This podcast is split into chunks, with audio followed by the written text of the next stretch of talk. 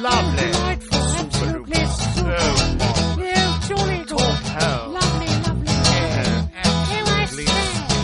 Lo que tú digas con Alex Fidalgo.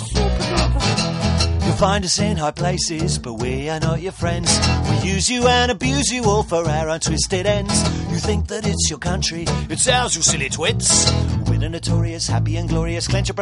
Hola chicos, ¿qué tal? ¿Cómo estáis? Bienvenidos a este episodio 59 de Lo que tú digas con un invitado no de excepción, porque realmente todos los invitados de este programa, otra cosa no, pero que los invitados son de auténtico lujo, eso no me lo puede discutir nadie.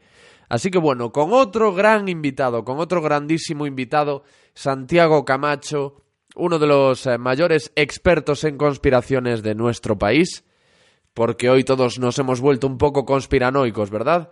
Porque hoy no sabemos qué es lo que eh, podemos o no creer, porque hoy ya no nos fiamos de nada de lo que nos dicen, porque hemos visto que muchas veces nos la, nos la han colado, entonces ya estamos un poco ¿cómo decirlo? Estamos un poco a la defensiva, estamos un poco ya mirándolo todo con lupa. Bueno, pues de eso se encarga Santiago Camacho, de poner en tela de juicio muchas eh, informaciones que nos venden como verdaderas y que a lo mejor no lo son tanto, o que por lo menos hay otras personas que ponen en duda, y Santiago se adentra un poco en, en esas informaciones y las estudia y las disecciona ahora en su podcast Días Extraños, que es un auténtico exitazo, como antes lo hacía en televisión, en Cuarto Milenio, o en la radio, en el mitiquísimo, en el celebérrimo Milenio 3. Bueno, pues hoy es eh, Santi Camacho el protagonista. Fue un honor y un privilegio poder sentarme a charlar con él con público. Es la segunda vez que se graba un lo que tú digas en vivo. Es- en esta ocasión fue en los teatros Luchana de Madrid, vaya lujazo, en las JPod, en esas jornadas de podcasting de, que os, de las que os hablé en el episodio anterior. En este caso, la experiencia fue maravillosa, pero tuve que pagar un peaje, he tenido que pagar un peaje, y es que, como comprobaréis, el sonido en esta ocasión deja mucho que desear. No solo porque la calidad del sonido sea muy mejorable, sino porque eh, a continuación comprobaréis cómo en el episodio hay varios saltos, eh, ¿cómo os diría yo? Si sois de mi quinta o más mayores, recordaréis cuando llevábamos el Disman, íbamos escuchando música en el Disman, y a lo mejor tropezábamos o hacíamos algún movimiento brusco y se producía un saltito en la canción. Bueno, pues eso en, esta, en este episodio pasa en numerosas ocasiones y os pido disculpas, es algo que no tiene nada que ver ni con Santiago ni conmigo, son las cosas eh, que tienen este tipo de, de, de grabaciones, eh, no tuvimos tiempo de probar antes el sonido y bueno, espero que no os... eh, Espero que os arméis de paciencia, porque sé que es muy desesperante. Sé que escuchar una, una pista de audio, sé que escuchar un archivo, un- ya sea esto, un programa de radio, una canción o lo que sea, con, con esos molestos saltos, sé que es un coñazo, así que os pido paciencia. Creo que aún así se pueden sacar muchas eh, cosas de, de este programa que vais a oír ahora. Creo que se puede eh, percibir el sentido, sé que se puede seguir y os pido ese esfuerzo, os pido disculpas y ese esfuerzo, esa paciencia para que disfrutéis de este episodio 59 con el gran Santi Camacho, que la verdad es que la conversación es, es genial. Yo aprendí un montón, disfruté mucho y espero que ahora podáis hacerlo vosotros a pesar de las dificultades. Así que no os doy más la chapa, episodio 59 con Santiago Camacho.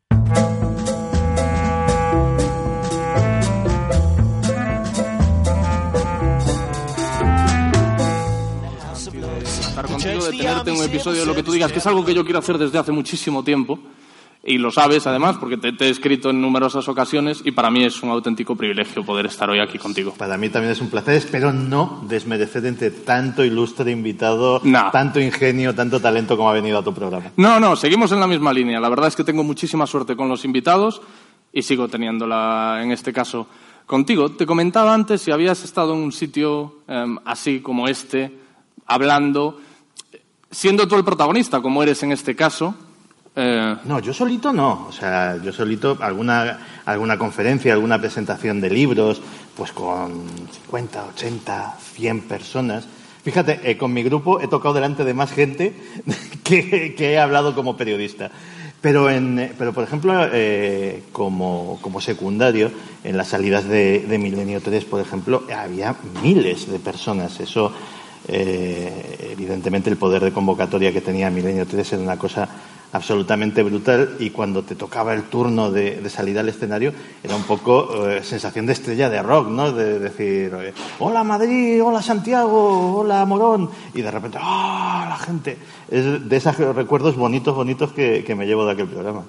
¿Tú recuerdas la primera vez que te pusiste ante un público que imponga un poco? Que bueno, que pueden ser cinco personas. ¿eh? A mí en el- la universidad ya hacer una presentación oral de estas me daba bastante No, no, a mí, a mí- a mí respeto. siempre, eh, yo, la gente no se lo cree, pero yo soy una persona muy tímida, extraordinariamente tímida. Soy de esos que por tímido a veces paso por antipático. Porque soy Mm. de los que huye, mirada huidiza, me intento Contestas con monosílabos. Y dice, buah, menudo gilipollas. O sea, y la verdad es que, y la verdad es que es pura, es pura timidez.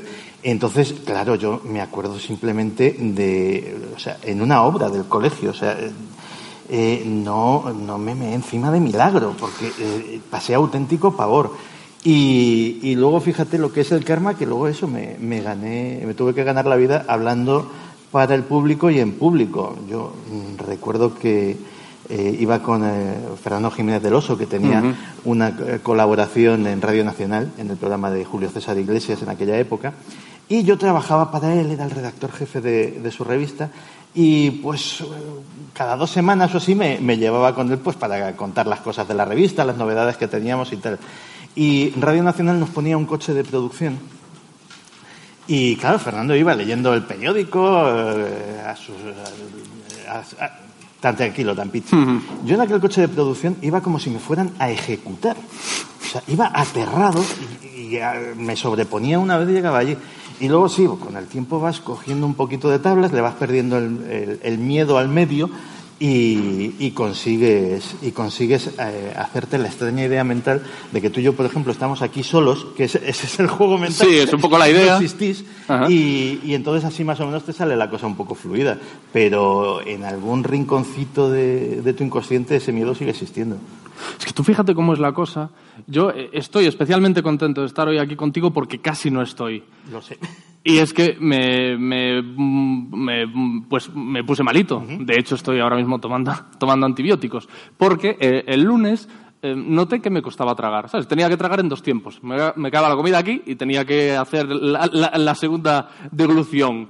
Y mm, al día siguiente, es- eso es sin dolor. Y yo no sabía exactamente por qué era. Y al día siguiente ya tenía, me levanté dolorido. Y ya digo, uy, esto. Porque normalmente el dolor de garganta es antesala de otra cosa, no es solo eso.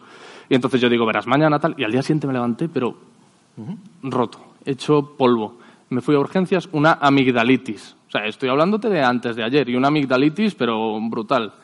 Y, y tengo el firme con- convencimiento de que el hecho de, de tener que hacer esto ha tenido que ver. En el sentido de que, de que el estrés, la presión, porque claro, no, no, no, por, no porque venga de fuera, sino la, la- la presión que te pones tú a ti mismo, porque quieres hacer las cosas bien, porque yo no suelo hacer mi podcast con público. Yo creo que eso ha tenido que ver en que yo eh, desarrollase o, o padeciese esa amigdalitis de la que estoy todavía recuperándome. No lo dudes. O sea, el, el directo, eh, el directo tiene unas, unos efectos absolutamente increíbles sobre, sobre el cuerpo humano. Eh, de hecho, yo me acuerdo durante años, todos los años que duró Milenio 3, que obviamente es el, directo, era el di- radio en directo pura, yo llegaba a casa alrededor de las 4 de, la mañana yo no podía dormirme hasta las seis y, y no soy un tipo especialmente tras- trasnocho, pero no tanto, porque venías con un subidón de, adrenalina que no había, no, que yo no había quien lo, entonces ya recenabas, eh, saqueabas la nevera, eh, te ponías con la consola un rato a ver si te entraba sueño, leías y ya por fin cuando empezaba a despuntar el alba te conseguías, te conseguías dormir. Y, y luego, pues, eh, yo eh, en, en alguna salida de, en alguna salida de, de público, yo he llegado a vomitar antes, o sea, de, de, de ¿Qué me dices? Sí, de- de- ansiedad, Sí, hace muchísimos años, pero, o sea, cuando todavía no, no había cogido todavía esas tablas que te decía, pero sí, o sea, la, la ansiedad, la ansiedad del directo es fuerte. Es que además, esto que decías tú del subidón y tal, el, el mundo este de la comunicación es, es lo que tiene, ¿no? Porque yo muchas veces, ya haciendo, ya haciendo radio, ya sin público en directo, había días que salía de la radio hecho polvo, diciendo "L- hoy lo he hecho fatal, Y, y me afectaba durante todo el día. O un día que te parecía que todo había salido genial, sales, pero que dices, me voy de fiesta. Yo no me puedo meter en casa Y ahora. Lo peor es que esa impresión es subjetiva, solo la Sí, tienes sí. tú. Claro, claro. Mira, yo creo, eh, apar- aparte de, de en el mundo de la comunicación, yo en el grupo de, de música es cuando me di cuenta. O sea, de repente eh, te subes al escenario, das un bolo que te parece maravilloso, wow, hoy lo he clavado, menudo solo me he marcado, te bajas y todo el mundo dice, hoy has estado... Y de repente todo lo contrario, o sea, un concierto de esos que dices, madre mía, ¿dónde me meto yo? La que estamos liando, qué vergüenza. Y te bajas del escenario todo el mundo dándote palmadas en la espalda, ¡guau! ¿Cómo lo habéis hecho? Tal. Pues en esto pasa exactamente lo mismo. Yo, eh, programas que, que en un momento dado, o intervenciones o colaboraciones, que, que dices, bueno, señores, o sea, de verdad no he, no he dicho más que tonterías, que obviedades, que tal. De repente todo el mundo dice, oye, qué bien estuviste el otro día y tal. Y, y el día que dices, pues me he salido, o sea, he estado ocurrente, he estado bien, he, estado, he dado un montón de datos, un montón de información, de repente te empiezas a decir, oye, ¿qué te pasaba el otro día? ¿Estabas malo? ¿Estabas distraído por algo? O sea, que al final esas impresiones son subjetivas tuyas, lo que ve el público es una cosa completamente distinta. ¿Y con qué te quedas? ¿Con lo que tú crees que has hecho? Es decir, cuando esos momentos que dices, pues he estado bastante bien, tal, o otros que dices que he estado así regular, o con lo que te dice la gente. Eso que tú dices que a veces sales pensando que has estado mal y te dicen, no, así has estado estupendo. Y otras veces que sales pensando eh, que has triunfado y te dicen, bueno, hoy no estabas en tu mejor día. Al final eh, hay que quedarse con, eh, con lo que dice la gente porque son los jefes. O sea, son... eh, yo ahora se- es una frase que, que utilizo mucho con- en el podcast y, es así, que la gente son mis productores, son, son mis empleadores ahora mismo. Y, y, lógicamente eh, su opinión eh, me merece todo el respeto del mundo. Entonces, oye, si en un momento dado yo pienso que, porque mira, si, si pienso que lo he hecho mal y resulta que, que les ha gustado, todos están contentos, o sea, maravilloso. Pero si en un momento dado mm, yo creo que, lo he hecho súper bien y empiezan a caer críticas diciendo que para nada me, me lo crea, pues tendré que detectar exactamente de dónde procede esa, esa distorsión entre una cosa y otra, porque, porque evidentemente eh, el respeto, a- el respeto al respetable, nunca mejor dicho, es eh, probablemente de las cosas que no hay que perder de vista en, en nuestra profesión. Yo, eh, por ejemplo, casi siempre que, que voy a, que voy a televisión, voy de traje. Pero no me pongo un traje para otra cosa que no sea para ir a televisión. Yo no me pongo un traje ni para ir a una boda, probablemente. ¿Por qué? Porque creo honradamente que, que el público merece ese, ese- esa, Esa deferencia. Esa o sea, de que te pongas un- tu mono de trabajo y, y vayas allí a, a dar la cara y a, y a hacer tu trabajo como, como Dios manda, o al menos como creas que es de, de la mejor manera posible. A mí me pasa exactamente lo mismo. Yo lo he dicho en más de una ocasión en el, en el podcast que eh, me, genera mucho, me generaba mucha envidia, me genera mucha envidia cómo eh, Paco de Lucía valoraba sus actuaciones. Porque eso lo, lo vi en un documental, creo que se llama Entre dos aguas, el documental sobre Paco de Lucía. Y no sé si lo contaba él mismo o lo contaba alguien sobre él, que podía salir a actuar.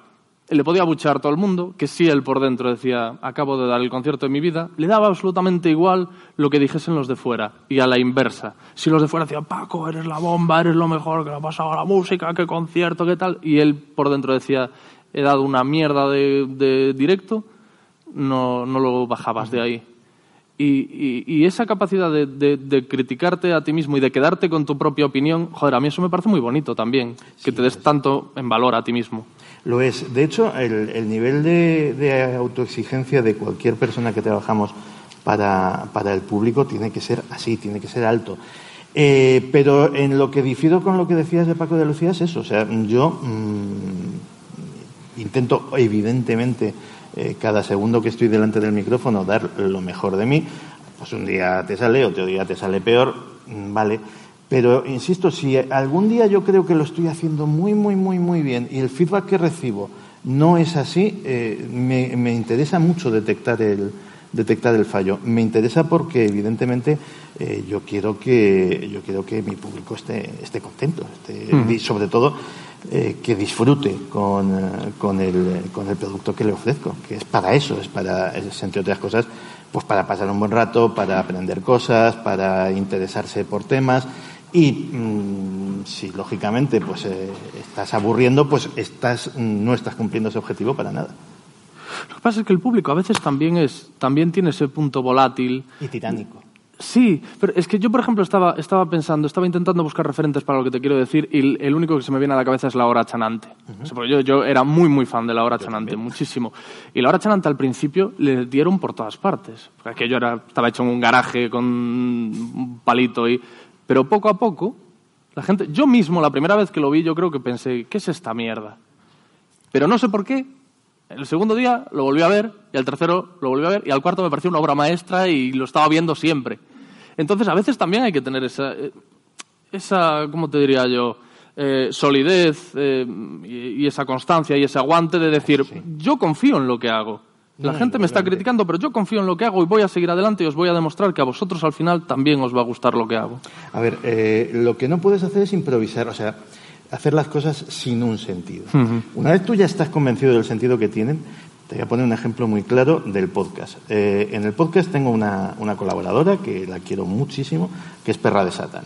Perra de Satán es una criatura súper controvertida. ¿Por qué? Pues porque eh, de entrada ya, pues eh, su nombre artístico no acompaña. Es muy de grupo heavy, ¿no? O, o- o punk, perra de satán. Efectivamente. Eh, luego, pues porque le puse la, la tarea de buscar noticias sobre todo grotescas. O sea, que fuera un rollo muy bizarro en, en el sentido de que fueran insólitas y que fueran chocantes y que fueran eh, propias de un programa que se llama Días Extraños.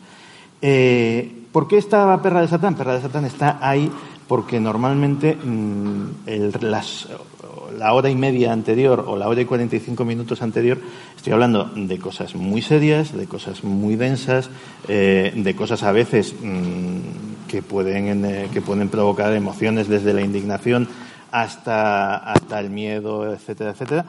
Y, que menos que salir del programa, intentarlo al menos con, con una cosa que sea simpática. Que, que no nos pillan el punto a, a Perra de Satán y a mí en el punto del humor. Mm, Vale. También te digo una cosa, eh, a veces eh, basta con que hablen, ¿eh? o sea, tampoco que hablen aunque sea bien, que se dice. Pero, pero sí, yo, yo la he, ha habido críticas a favor, críticas en contra, es mi colaboradora más controvertida y, y ahí se va a quedar porque creo que, creo que cumple una función en el programa y, y además eh, tampoco te puedes dejar llevar. Una cosa es detectar esas disonancias y otra eh, ceder. Es decir, si dices, vale, esto me lo están diciendo por esto, por esto y por esto, y me lo está diciendo este sector de público que a lo mejor pues eh, tiene determinada sensibilidad, determinada tal. Vale, sabiendo esto, ¿cambiamos o no? Y normalmente, si- salvo que estés improvisando, salvo que estés tocando de oído, la respuesta es no pero tienes que oírlo y sobre todo tienes que saber por qué sucede. Lo que no puedes permitirte es eh, tener a, a un sector del público eh, descontento o que no le guste una parte del programa y no saber cuántos son, o al menos tener una estimación de cuántos son, qué perfil tienen y por qué están descontentos. Esa, mm, yo creo que no te lo puedes permitir. Pero tu programa necesita de la controversia necesariamente, yo creo, ¿no? Es decir, Sí. es un programa que no podría vivir si cada episodio que publicas la gente dice, ah, muy bien, amén. No, eh, no, eh, No, no, y no puede ser. eh, porque realmente es un programa que, en el que muchas veces vas a contracorriente, si no en todas. Es que eh, esa es la, la gracia del asunto. Yo mm, lo dije, lo dije muy claro en los primeros episodios. Yo, por ejemplo, no puedo, no puedo pretender vender imparcialidad. Lo que sí puedo pretender vender es independencia.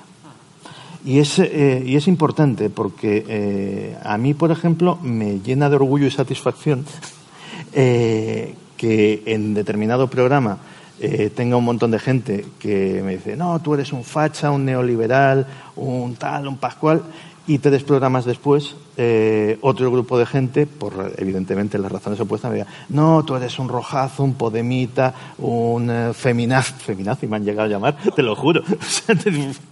Digo, vale. Es decir, mm, que me sucedan esas cosas, que me sucedan cosas como que en el mismo día, en el mismo, eh, eso lo, tengo la captura por ahí porque me hizo muchísima gracia, en el mismo, en la misma página de mensajes te llamen eh, sionista y, eh, y antisemita, dices, es maravilloso, o sea, estoy realmente cumpliendo, cumpliendo con, con mi objetivo. Y mi objetivo precisamente es, eh, en muchos casos, efectivamente, es ir contra la corriente. Pero ir contra la corriente, normalmente la gente suele caer en la tentación de ir contra una corriente. Y normalmente siempre contra la misma. Ah, no, yo no. Yo latizo a todo el mundo. Y, creo que, esa es precisamente una de las, de las bazas importantes de, de Días Extraños, que eh, mis oyentes lo saben. O sea, mis oyentes saben exactamente de qué pie cogeo, como saben de qué pie cogea cada, cada informador de este país. El oyente no es tonto. Y saben que eh, el pie del que cogeo yo eh, no es fácilmente ascribible a ninguna opción política o sociológica. Y, y es lógico. Entonces eh, van a ver, a ver a quién le doy en, en este episodio. Me ha llamado la... Se me escucha bien. Vale. Digo con voz. Vaya. ¿Ahora? No, tampoco. No, Rubén, no. Ahora sí. Eh, me llamó mucho la atención un tuit tuyo que leí, ahora que estamos hablando de críticos, en el que decías, qué sorpresa o qué palo descubrir que tras uno de tus trolls más acérrimos se esconde alguien a quien Un considerabas amigo de- un amigo. Un amigo de la infancia. Un amigo de la infancia. Que- primero, ¿cómo lo descubriste? Y después, qué duro, ¿no? O sea, que... Eso fue, pues fíjate, porque el tipo en cuestión era muy atorrante. Era realmente, o sea, a veces eh, hay el, el trolerío y, el- y el- los haters, pues eh, normalmente los tenemos como ruido de fondo, pero siempre hay alguno que destaca. Sí. Y que dices, vamos a ver quién es este tío. Y empiezas a investigar. Y este era un poco torpe, además, porque eh, tenía el mismo, el mismo nick en casi todas las redes sociales. Entonces, claro. No me digas, o sea, que a lo mejor ponías su nick en Google y en Google Imágenes salía la foto de... Pues no te creas que tardé mucho más de eso, ¿eh? ¿Qué dices, hombre? Sí, señor. Pero qué inútil. En Facebook, concretamente le pillé. Por favor, trolea bien. No me lo puedo creer. En Facebook le pillé. Y, y claro, o sea, dices, pero ahí va la Virgen, si es este. Mm, Pase que es una persona que hará 30 años que no tenemos contacto, es decir, un amigo de, de, de- de la, de la lejana juventud.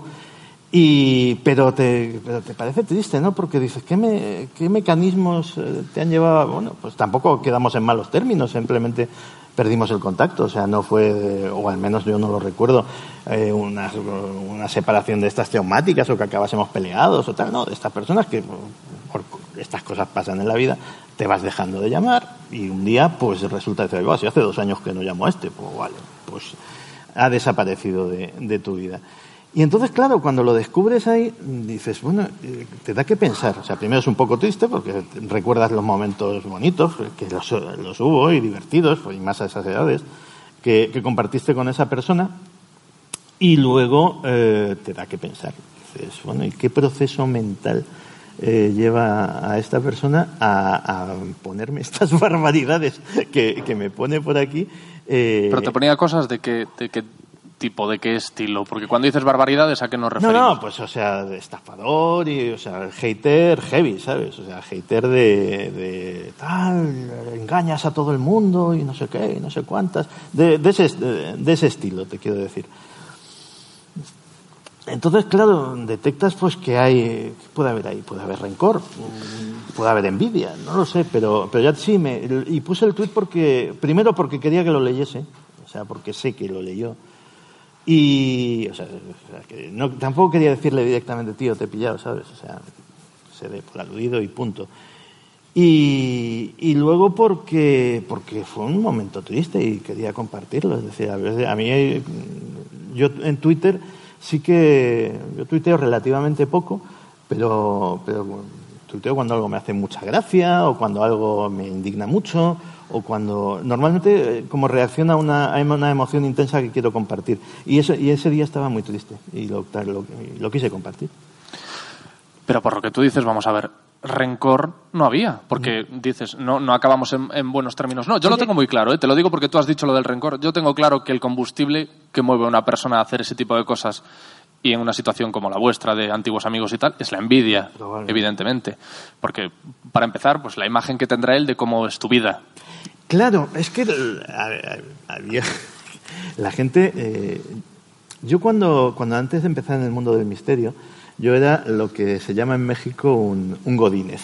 Era un, eh, un, eh, un chupatintas, un oficinista, absoluto, tenía, una, tenía un trabajo de administrativo. Un currito. un sí. currito absolutamente normal.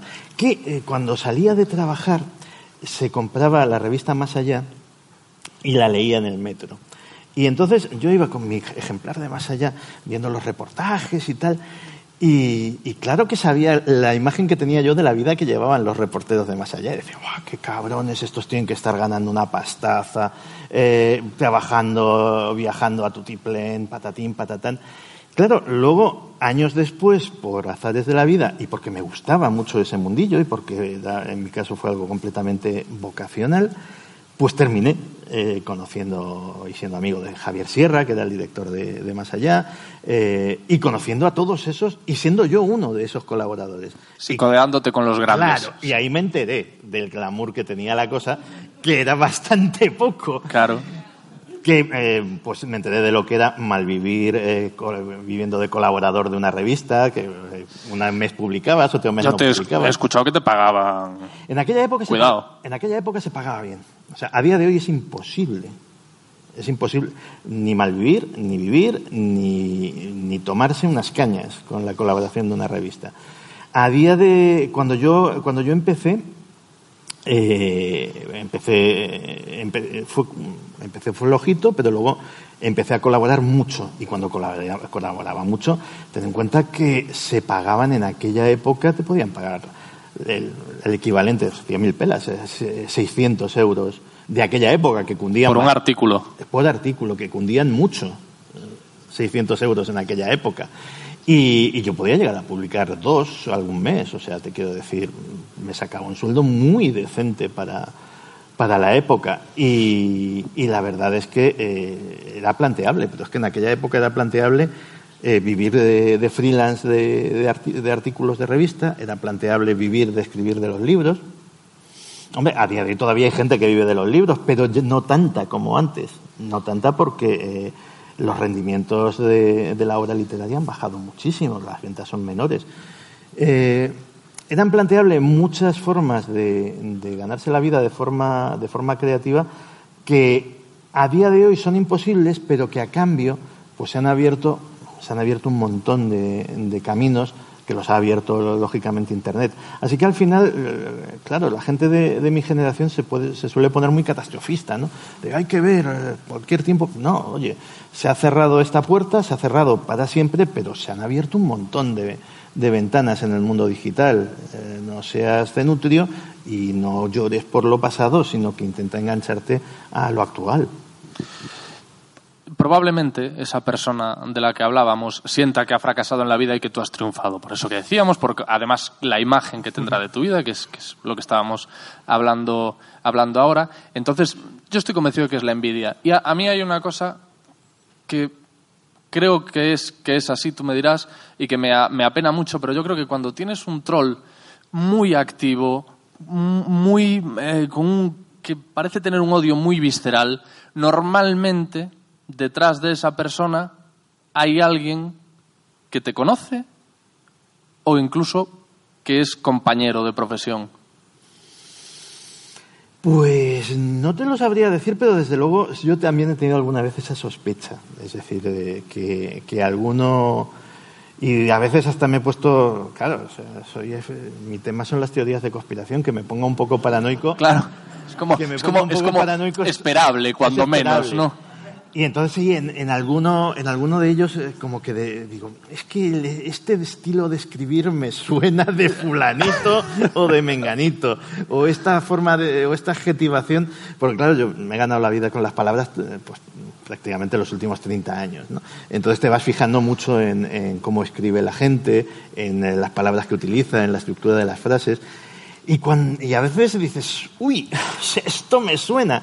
Pero, pero claro, o sea, dices, bueno, no te, vuelvas, no te vuelvas loco porque a lo mejor es que ha leído mucho o ha escuchado mucho. A esta persona a y se le ha persona pegado el estilo, pegado. ¿no? Esa es la justificación que Claro, te das o sea, a ti a mismo para, para no tener ese rencor, ¿no? Vamos a ser buenos. No, pues em, estaba recordando yo ahora mientras me decías esto que eh, uno de los episodios del podcast lo protagonizó tu otro ahora compañero Javier Pérez Campos. Un episodio súper interesante en el que me, me- me habló mucho de lo que es el mundo del misterio, el periodismo del misterio y me dijo algo que me sorprendió hasta cierto punto, porque más o menos algo había oído, pero me habló de una forma sorprendente- sorprendentemente abierta de que dentro del periodismo del misterio hay envidia. Mucha. Hay, hay, hay mucha envidia. Claro, al principio, alguien completamente profano, que solo lo conozca pues, como, como espectador o como oyente, sobre todo antes, dice, bueno, son 20, son 20 periodistas, 15. Son, La imagen que tenemos son cuatro gatos. Y te esperas, pues, todos mano a mano, todo muy buen rollo, y resulta que no es tan A así. ver, eh, esto ya no es lo afortunadamente esto no es lo que fue. Es decir, cuando digo, cuando he dicho ese mucha, sobre todo, me estaba acordando de hace años, de cuando yo empezaba. Porque eh, la, claro, la generación anterior, te estoy hablando de la generación de Fernando Jiménez del Oso, que, que para mí fue un amigo y un maestro, del propio Enrique, de Vicente, de Juan José Benítez, etcétera, etcétera, todos ellos sabrán y recordarán, eh, al menos los, los que estén vivos todavía, mm, las grandísimas rencillas que había entre grandes sectores de- del- misterio.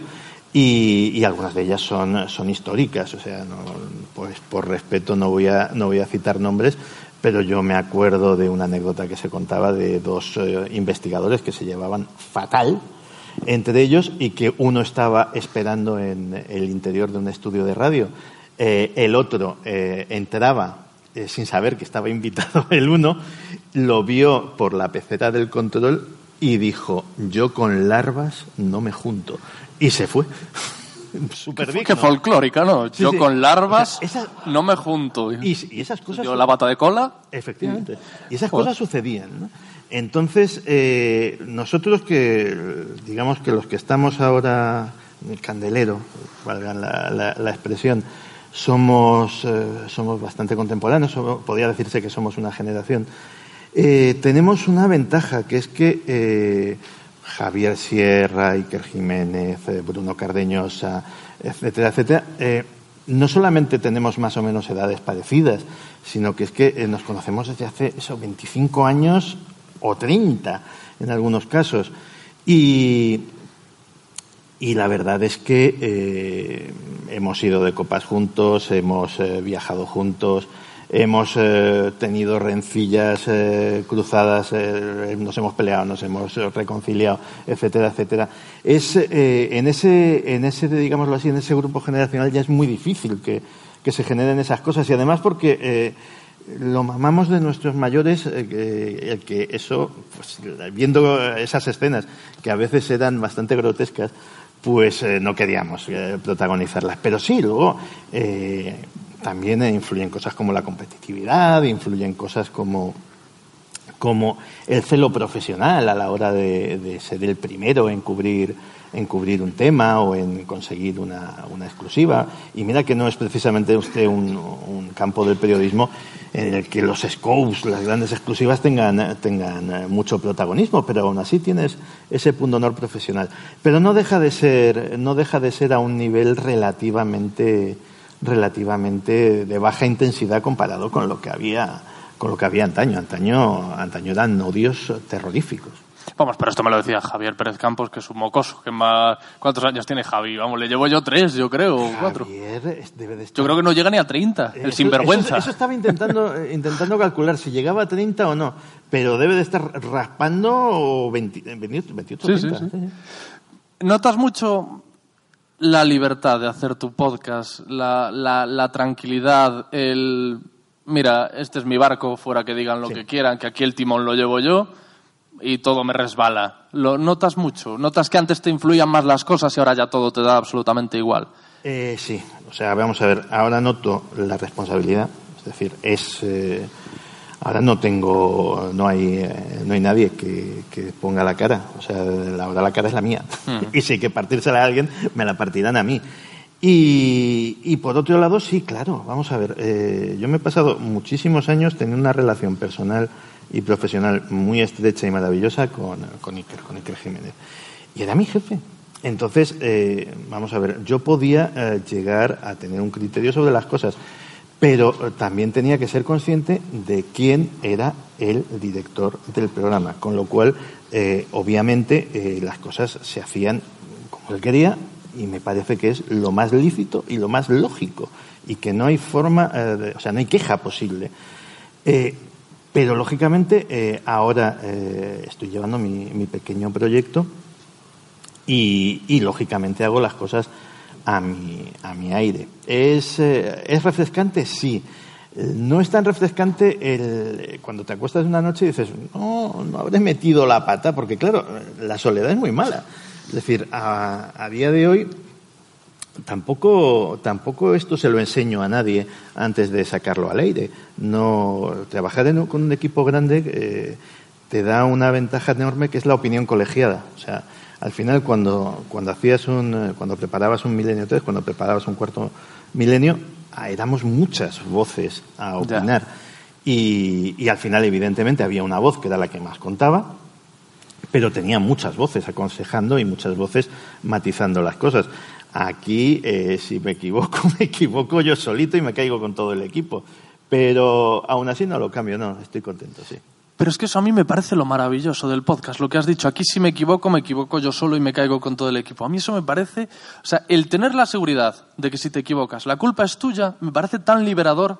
Porque yo ponía el ejemplo ahora cuando me han hecho la entrevista aquí de la televisión. En televisión tú haces algo mal y tienes la posibilidad, si eres una persona de estas tendente a descargar, de decir, no, es que el realizador no pinchó cuando yo le dije que pinchase, es que aquí el guion me pasó no sé qué, es que el cámara no tal, es que eh, iba mal maquillado y entonces la gente pasó de mí porque estaba fijándose en que tenía aquí una mancha.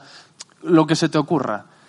A mí, es- a mí eso me daba, me daba mucha rabia porque cuando algo salía mal, yo tenía, tenía ese debate interno de, pues que a lo mejor la culpa no es tuya, es que a lo mejor, que, eso- que eso tampoco mola, que, que te vayas a casa pensando, es que fue este, y que te vayas, porque te vas por un lado con la decepción de esto ha salido mal, y con otro con el enfado de ya ha sido culpa de Manuel o de Pepito. En cambio, en el podcast, si las cosas salen mal, si hay un episodio que no funciona, si yo tengo una tranquilidad brutal, porque además, cuando el error es tuyo, sabes cómo trabajarlo. Si, si tú llevas un programa en el coral eh, y el error crees que es de otro, tienes que tratarlo con esa persona, es, es como más complicado, dependes de que esa persona aprenda, cambie. Tú en tu podcast sabes qué errores has cometido y dices, esto no lo vuelvo a hacer. Cierto. De hecho, incluso si es tu podcast, si es eh, estando solo, puedes permitirte un lujo que, que yo a veces me permito. Yo sé que hay, yo hay episodios que los hago sabiendo que no van a funcionar. Así, de claro. Sí, directamente, el, eh, por poner un ejemplo último, eh, el último, el último, el, misterio del origen de la vida. Pues Nieta, el misterio del origen de la vida pues parece un poco cosa de documental de la 2, ¿sabes? Pero es que me apetecía tantísimo hablar de eso que, y, y tenía eh, una serie de, de ideas y de, y de cosas tan bonitas, o que a mí me parecían bonitas, no voy a ponerme a pontificar sobre si lo eran o no, que decir que dije, si sé que esto va a pegar un bajón en la curva de narices, pero yo quiero hacerlo. Y eso te lo- esos lujos te los puedes permitir efectivamente si, el barco es tuyo.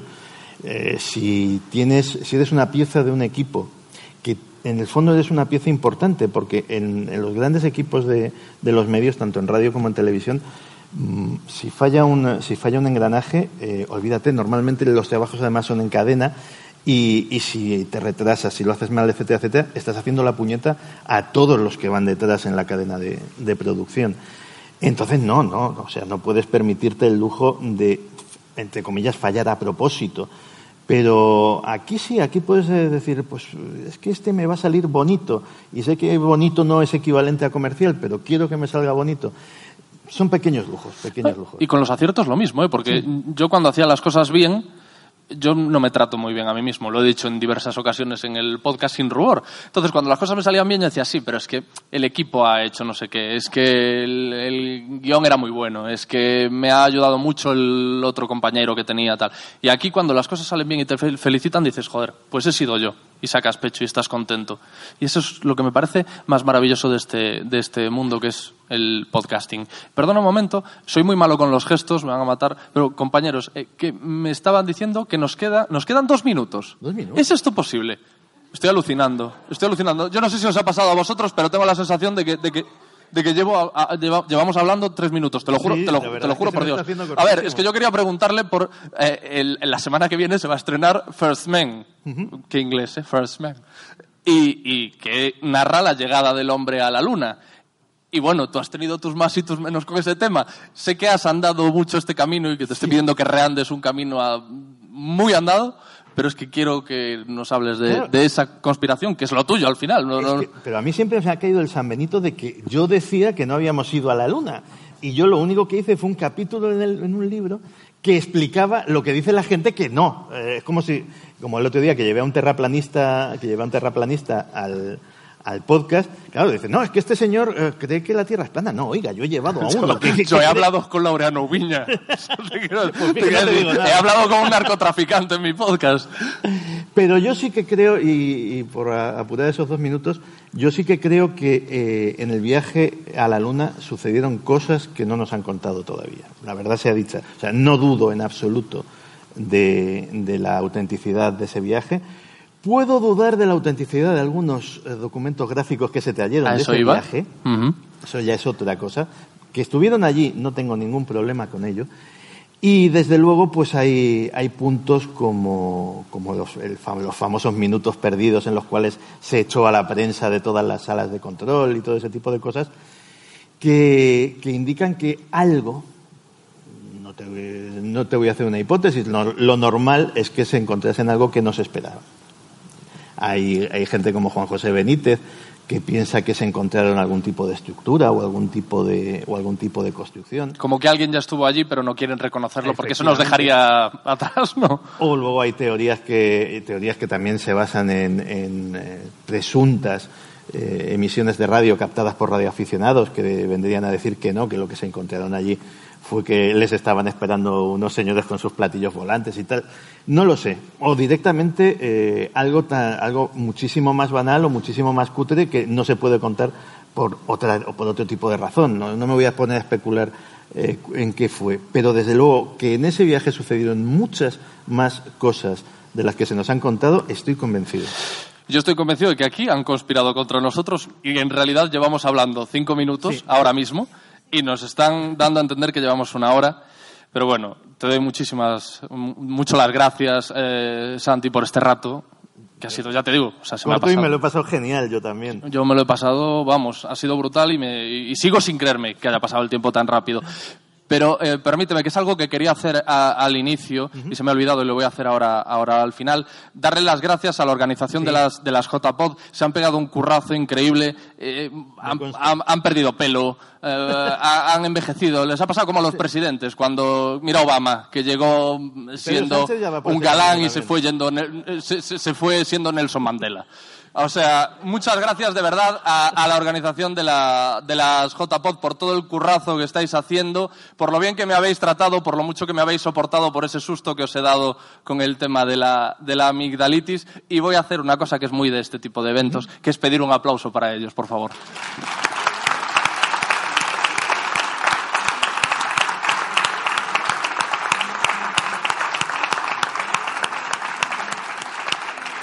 Y gracias a los que estáis aquí también, por supuesto, a los que habéis venido a vernos.